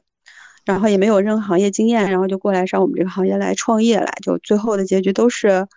嗯，都是然后灰头土脸的走了。对，就离开这个行业，赔了个四五百万、五六百万的，然后就又离开了。对，然后嗯，在已有我们现有的这些友商里面，也有一些有有几几个几个商家吧，是不是本行业，但是来做的，但是在可预见的未来，我估计他们也要退场的。对，也还有他们也在跟我们热切的切磋商。对，我觉得也 也可能够呛，因为所以就不要干不是自己本很擅长的事情。对，专业的事情还是很，我们还是有壁垒的。对我们这行业还是有壁垒的，所以剩下的事情可能就跟，其实也跟做人是有关系的吧。就是我，我是因为我是，我是体制内出来的，我们体制内特别讲究的事情就是你是你的关系关系网络是谁是什么样子的，所以关系网络这件事情就跟人的情商也是还挺挺相关的。对，所以这事儿也挺重要。就是跟着大佬，跟着大佬混，肯定比自己去单打独斗要强太多了。对，所以一定要抱大佬腿，抱大佬的大腿。对，就是我可以做到厚颜无耻的去抱大佬的大腿。这这一点是的，就是嗯，怎么说呢？就是也不叫厚颜无耻吧，就是肯定。但对，反正都是有那那种，就是可以去，嗯，怎么说呢？就是无论是你可以给大佬提供，嗯，我们行业的一些专业的部分，或者是大佬对我们行业更感兴趣啊，等等，就是就是一定要去抱了大大佬的大腿，因为大佬的眼界、大佬的资源，真的是随随便便洒洒水，然后就对，就是嗯，好的，原来是这个样子，对，就是。就这件事情也挺重要的，对，剩下的就是，嗯，还是要好好做人吧。我觉得做人也是蛮重要的一件事情，就是不要，对，就是很多，就比如说像得到也有很多同学，然后我们的，因为我是我是从杭州，去年从，因为我们公司原来在杭州，我们是我们公司是从杭州到上海的。那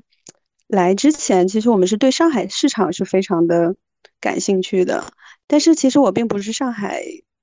我也没在上海工作过，也没在上海生活过，所以我也不是上海人。那我在上海，我就是相当于说我哎，就是我一个，我就是一个外来外来物种。然后我要就一直在上海，我肯定要认识更多的上海，更了解上海的人。我甚至到有多么的，就是不了解上海。就是前段时间有人跟我说，哎，你为什么不把你们公司，嗯，放一家店在古北？我说古北为什么要放古北？然后很多人跟我说：“哎，古北 有钱人很多啊！”啊，真的吗？我就完全不知道啊，这古北是这样的一个地方。嗯，对，所以就，但是确实是，如果想要在上海去把这个市场做得更好，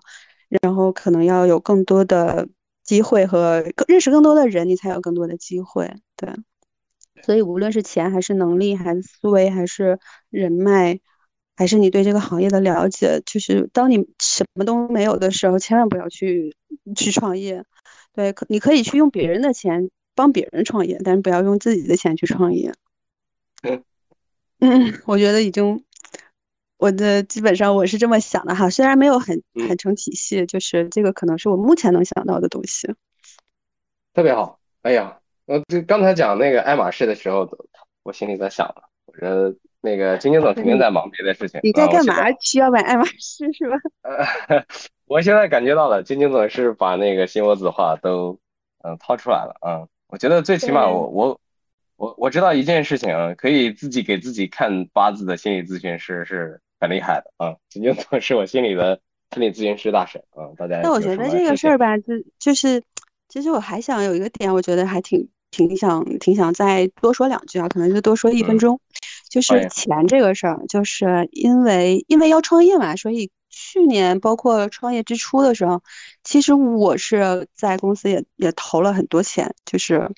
因为我也有房贷，我 还好死不死的被我妈忽悠了买了一套房子，然后我也有房贷，然后但是我还要创业，你就会发生一个非常大的冲突，你的钱到底是，就是你你剩下的钱到底是有多少钱能用来创业，然后还要生活还要。还房贷就会搞得我特别的特别的慌张，对，就我第一次感觉到那么的慌张，然后呢，所以也会进行就是比较就是哎，先先把那个先不要乱花钱了，先收紧一下，就肯定也会有这样的一个时间段，但那个时候是会对钱有一个重新的认识，对，就是就是你会进入到哎，你到底是要解决生存还是要解决发展？因为当你钱很收紧的时候，你可能就进入哎，我这个怎么感觉是这种生存状态，而不是一种发展状态呢？所以，所以那个时候就会重新再去调整自己的心态，就是哎，我现在要做的是发展的事情，所以呃，所以生存的事情我是不会再去那么认真的去思考的，可能有不必要的钱我就不花了，先把这个公司的这件事情先搞搞清楚。对，如果是为了解决生存问题，就我的建议还是能多赚点就多赚点，就有规律的赚钱。对，甚至我就最近我不是经常打车嘛，我车被我开回老家，然后就没开回来。然后我在打车的过程中，就经常会遇到，就是一些在疫情期间破产的大哥，就所谓的大哥啊，带双引号的。然后那些大哥因为破产了嘛，所以就没钱了，然后就开这个开快车，开这个滴滴。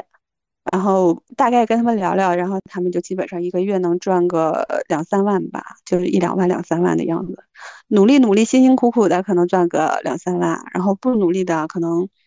赚个一两万。对，然后他们，我觉得他们的态度就非常好，因为他们也是吃过苦的，就他们年纪也跟我差不多，他们也是吃过苦、赚过钱的，他们见到过钱，见到过钱，然后破产了之后，他们也没有说，哎，我就不活了，我就从楼上，我觉得怎么样了，对吧？他们还是说，哎，我现在，我现在得先把欠银行的钱先还上，欠了两百多万，然后我说大概一两年，大概也能还得上。对我觉得他们对钱是有，就是他们对钱是有规划的。对他们觉得，哎，我这么还，我先还上，还上了之后，我又会有存款，又会有存下来一笔钱，存下来一笔钱，我可以再去东山再起，再去做点什么生意，哪怕我不做了，我就享受人生也是可以的。我觉得这个这个对，就是一个好的状态。哪怕我现在就比如说我在上海，可能我一个月可能就是赚个几千块钱，我觉得这个这个每个人都还是有对钱是有这样的一个规划，就是拿先。先赚个两三万，对吧？一个月，然后存存存点钱，存下来了之后，再去偷偷师学学艺，对吧？对对，偷偷师学学艺，把一个行业先摸透了，摸透了之后，哎，你看人家怎么创的，然后你跟他打个差异化，你也做一个。我觉得这事儿，就逻辑上可能是这事儿，可能是这样的哈，嗯，然后这事儿不就差不多了吗？我觉得方向肯定是往这个方向走的，嗯。感谢感谢，谢谢金英总。这个人哈姆雷特在这个呃莎士比亚在《哈姆雷特》里面问过啊，生存还是毁灭？这个金晶总说，生存还是要发展。嗯，大家要想好这个问题。呃，关键是呢，我觉得有一点还是挺感动的。金晶总说了自己的创业故事啊，疫情期间最正确的事情就是控制好成本，没有收入的收入的情况还可以要活十八个月啊，这不得了。所以还有一个抱紧大佬的腿啊，我记住了。啊，我现在因为也在创业，嗯，好多话我听在耳朵里，记在心里，啊，晚上还要再想一想，啊，谢谢陈建总。好，那接下来海哥，海哥有什么想说的吗？哎呀，我我这个刚才本来想就就就前一段就想说个小总结，那这样就就就说一下，嗯，第一句话叫白天不懂夜的黑，是吧？这个，嗯。就是我我我以前觉得说我们对有钱人的这个幸福，这个那个郭麒麟经常说说说你对我爸的这个幸福这个缺乏想象是吧？实际上我们有的时候有的时候我们对什么叫什么叫城市平民或者说底层的生活怎么样，这种就是对下限的想象其实是缺乏想象的，缺乏空间的，嗯。就是我们还在，尤其是说我们就是说居安思危嘛，就是我们我们对于这条底线的思考，其实往往是不足的。这个我我特别在疫情期间，我我自己也有了很深刻的认识。这是第一件事。第二件事情呢，就是过去我我们忽视了这些这个传统制造业，或者说就是这这些耕田犁地的这些行业，就就没有太大的增长空间，或者说相对趋于平稳的这些这些行业的价值。啊，实际上，实际上，比如疫情期间，这个真正没倒的是那些建材店，那些夫妻老婆店，你可以去看，他们好像那么多年如一日，好像感觉不知道他们他们怎么赚钱的，但实际上他们生活的很好。对，或者是一家街角的小面店，这些这些这些行业，我前一段时间一直在观察，他们其实生活的很好。呃，这是这是第二件事情，第三件事情呢，就是说这个过去我们被过去这个阶段，我们有点被消费消费主义冲昏了头脑，对吧？我们那时候总是觉得说明天会更好，所以我们房子必须更大，汽车必须更好，好像我们就不能接受我们这个住更小的房，从从大房子换到小房子，好像我们不能接受我们从这个开开宝马换到这个开开大众。现在这个年代，好像大家越来越越想清楚一件事情，就是说我开宝马跟你有什么关系？我为什么要因为你喜欢不喜欢我去开一个宝马？就是我们从最早的大家必须要要用几个月的薪水买一个买一个欧米伽或者买一个劳力士，呃，不是几个月了，可能一年的薪水去买一个劳力士，到后来变成去一定要去买一个假的劳力士来冒充真的劳力士，到今天其实谁谁在乎你戴的是不是劳力士？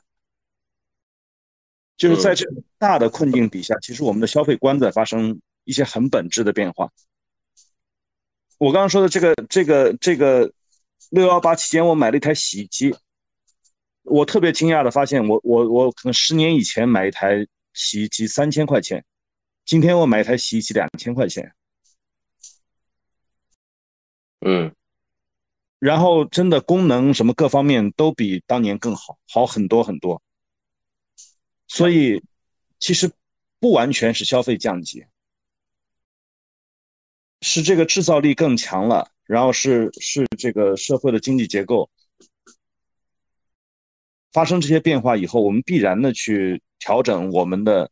我们的、我们的，就是说，你产业的结构、产业的结构在不断下沉，成本在越来越低，那我们自己的消费、我们的各方面的这这些。呃，与之相适应的这样的一些结构，都必须要必须要相对应的调整，嗯，对吧？然后最后我可能再讲一句，就是说，呃，其实没有人是愿意躺平的，嗯，或者说消费主义有有另外一个好处，就是它会把你绑上这个这个这个经济的战车，是吧？让你不。就是不得不不停的向前去探索，不得不这个，就是当你背了房贷，当你背了这个什么需要去养活的这个妻儿老小，当你你你看到自己未来的这个医疗养老，那你不得不就你没办法去真的躺平，你你你再稍微这个颓废一下，稍微 emo 一下以后，你还必须要走进这个经济社会，重新开始。好好思考怎么样去赚钱，怎么样去实现自己的价值，怎么样给自己筑牢一条这个做一个资金的安全垫，是吧？让自己将来的老去不会那么尴尬。嗯，好吧，就说这这几条。OK，谢谢谢谢海哥啊。我心里一直觉得这个海哥是和我们今天的讨论是完全没有任何关系的啊，但是海哥仍然给我们反馈了很多的观点啊，要居安思危。重新重视制造业啊，这是我们的国本，对吧？呃，确实没错。嗯，匹配的消费很重要，大家没有人会躺平。谢谢海哥。呃，最后俊总，你来总结一下。啊，好。其实我们今天讨论的说是城市平民啊，呃，还是回到那一句，在座的可能没有一个能达到平民的标准。但是我们，呃，我从刚才大家聊的这个里面，我有一个启发，就是。又回到那个定义的问题，贫穷到底是什么？其实我刚才在想，贫穷其实可能是相对的。大家脑子都一样的时候，那你赚的钱比我多，那我就是贫穷。大家都一样有钱的时候，你没脑子，我活得很开心，那我觉得你就是贫穷。那疫情期间，你有再多的钱。当你吃不上饭的时候，当我下楼下跟人家说有团吗？让我加一下的时候，我觉得那个时候我就是贫穷。所以，你想要的是哪一种贫穷？你你我们谈的是哪一种贫穷？你到底是想要这个精神上的富翁，还是说想做真正的拿了一堆钱但是不开心的人呢？这几年其实说实话，我们整个国家发展的情况。让我们觉着，哎，赚的钱其实相对于来说是容易的，但是今年之后，整个大环境变差之后，其实我们回到了钱比较难赚的一个状态。前段时间有个小朋友跟我说，哎，他说，嗯，军哥，我赚多少钱是够？他现在的钱，呃，他现在可能在大厂已经拿到年薪百万，可是他就觉着我如果说每个月要为了这年薪百万从上海跑到杭州，然后在杭州上一星期班再回去再去陪自己的孩子，他觉得那不是他想要的状态，他一点都不快乐，然后他想回体制内。然后刚才我也提到了，嗯，我当年呃刚去北京的时候，看到那个旁边的小夫妻，他们俩可能真的一个月也赚不到三千块钱，但是就住着那五百块钱的房子，但是我当时觉得他们两个很快乐，至少我能看着他们每天都是开开心心一起去，啊买东西回来，甚至说和其他人说说笑笑都很开心，没有吵过架。可我后来自己。啊，自己能赚两万五，快三万的时候，在北京也依然觉得就就结婚那种状态，那我觉得他就不是开心的，也不是我想要的生活。那同样的，有一些暴发户，他们可能赚了非常非常的多的钱，但是他们开心吗？可能他们还精神上还是个贫穷的状态。嗯，他们。没有做一些有利于社会的事情，他们内心不自足，很可能是这个样子呃，那刚才王纯同学提到的说一命二运三风水四修功德五读书，哦，我非常认同。我觉得赚钱这件事情，可能很多时候并不是说你想赚就能赚的，你精神上能够得到满足这件事情，却是我永远可以追求的。那我希望说，至少对于我来说，我并不希望说，我。变成有钱，但是完全精神上崩溃的一个状态。那我更希望是说，我先精神上自足了，呃，或者说我做一些自己开心的事情，然后我再去同时的能得到一些财富。啊，这是我的一些感感悟吧。以上，嗯，啊，感谢俊总，哦，真的是好真诚呀。我觉得这个唯有真诚动人心。咱们今天晚上呢，这个我没想到啊，我原来以为是一个冷门话题，我俊总都做好准备了。但是基于我们这个看不见的延续呃，上一次看不见的女性后面的延续，我们想聊一聊看不见的城市平民。当时是想聊真正的城市平民的绝对贫穷的一部分人啊，但是没想到来了这么多自己觉得这个啊自觉贫穷的人啊，但实际上在我看来，确实是和俊总说的一样，这个今天晚上讨论的人没有真正贫穷的人。现实生活中呢，可能大量的人呢都是这样一个状态：坐拥价值千万或者是百万的房产啊，